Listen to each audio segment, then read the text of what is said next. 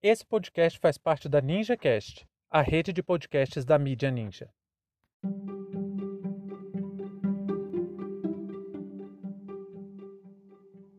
Olá pessoal, sejam bem-vindos e bem-vindas a mais esse Hopevest. Hoje nós explicaremos o que é Mesopotâmia. Mesopotâmia é uma daquelas palavras que você ouve e lembra que já estudou lá no seu ensino fundamental. E de maneira muito equivocada, a gente costuma pensar que Mesopotâmia foi uma civilização. Mas Mesopotâmia não foi uma civilização. Nunca houve uma civilização com esse nome. Você não ia chegar na antiguidade e perguntar: ah, de onde é que você é? E a pessoa ia falar: ah, eu sou da Mesopotâmia.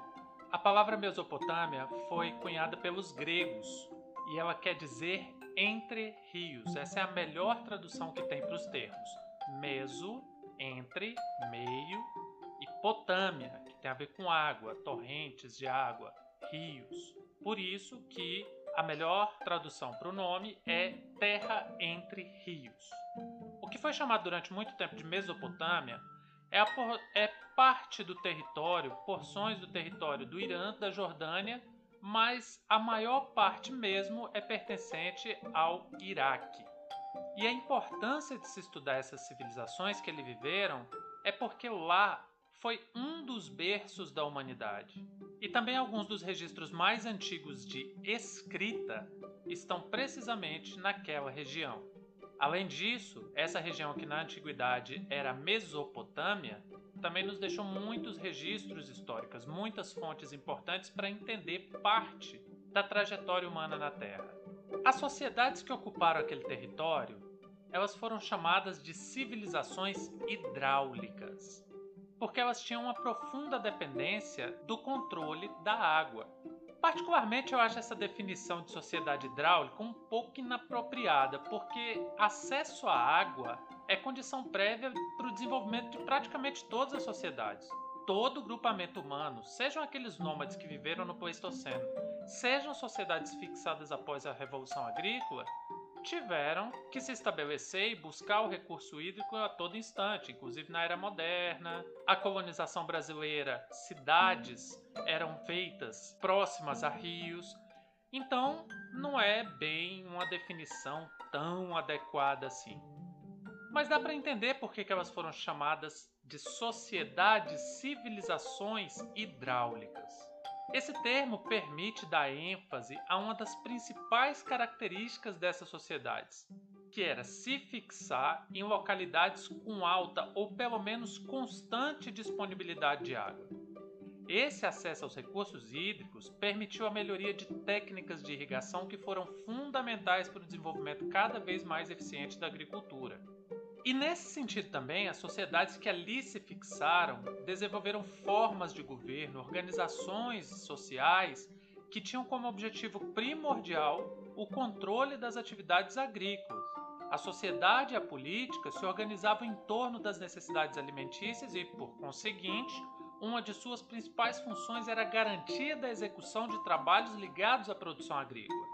Mas mesmo assim, com toda a produtividade, algumas regalias, luxos que as nobrezas da época mantinham, esses gastos não eram cobertos simplesmente pelo comércio ou pela produção da, da, dos produtos agrícolas.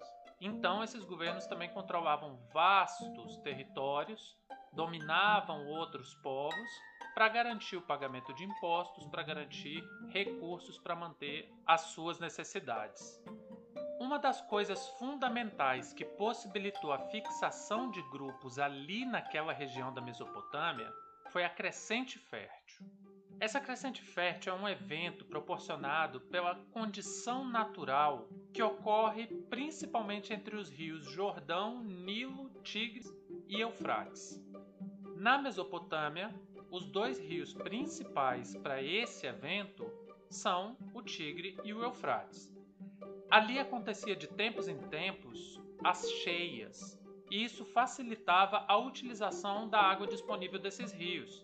Esse fenômeno das cheias se insere num contexto muito mais amplo que define uma organização social por causa desses eventos naturais, que é a crescente fértil. Então a crescente fértil é um fenômeno possibilitado pela condição geográfica, e essa condição geográfica compreende ali a alta disponibilidade de água e adubos, insumos, nas proximidades dos rios Nilo, Jordão, Tigre e Eufrates, que tornou aquele solo muito propício para o plantio de diversos gêneros agrícolas. Na Mesopotâmia, essa crescente fértil acontece por causa das águas que descem do alto do rio Tigre, no planalto do Kurdistão, e esse rio ele é quase paralelo ao evento que acontece ao lado, parte do planalto da Anatólia, o rio Eufrates desce do planalto da, da Anatólia, e ambos se encontram no Rio dos Árabes, até que desaguam no Golfo Pérsico. E nessa vasta extensão entre esses dois rios, existem diversos pântanos e afluentes que também colaboram para a irrigação e para a fertilidade da região. Então não são simplesmente os dois rios, é todo o contexto hídrico que tem ali que permite a fertilidade, a disponibilidade de recursos para que essa sociedade se desenvolvesse. Muitos povos passaram por aquela região.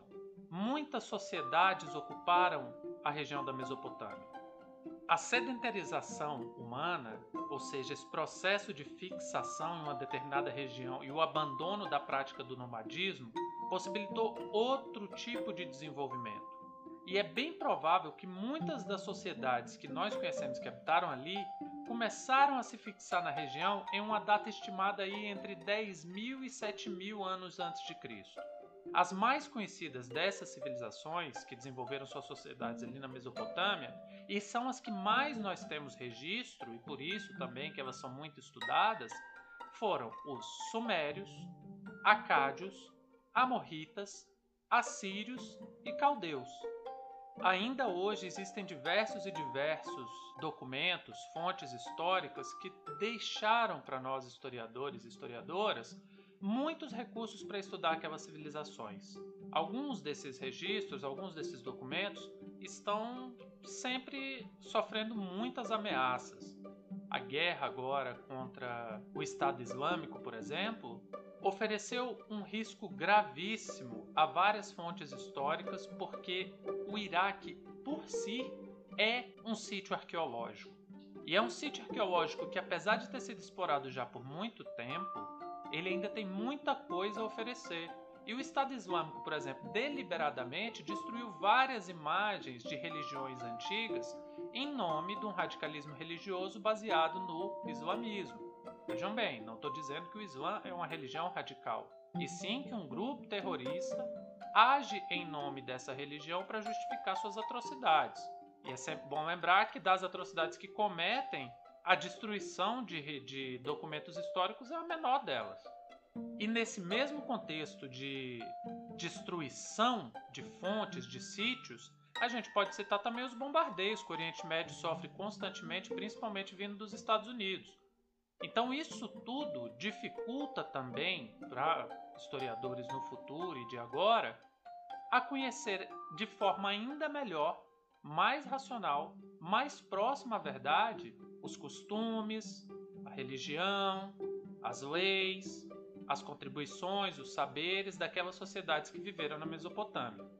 Então, nos nossos próximos encontros, nós vamos conhecer um pouco melhor algumas dessas sociedades. E aí então nós vamos começar com aquela sociedade em que primeiro foi descoberto um código de escrita que foi tido como mais antigo até então, que são os sumérios. Hoje nós já sabemos que existem códigos de escrita tão antigos quanto os dos sumérios e essa teoria de que eles foram primeiro já está sendo contestada, como por exemplo algumas inscrições foram achadas na China. Mas sendo a primeira civilização com escrita ou não, a Suméria não perde a sua importância. Então, até a nossa próxima aula que nós falaremos sobre os sumérios. Muito obrigado e até a próxima.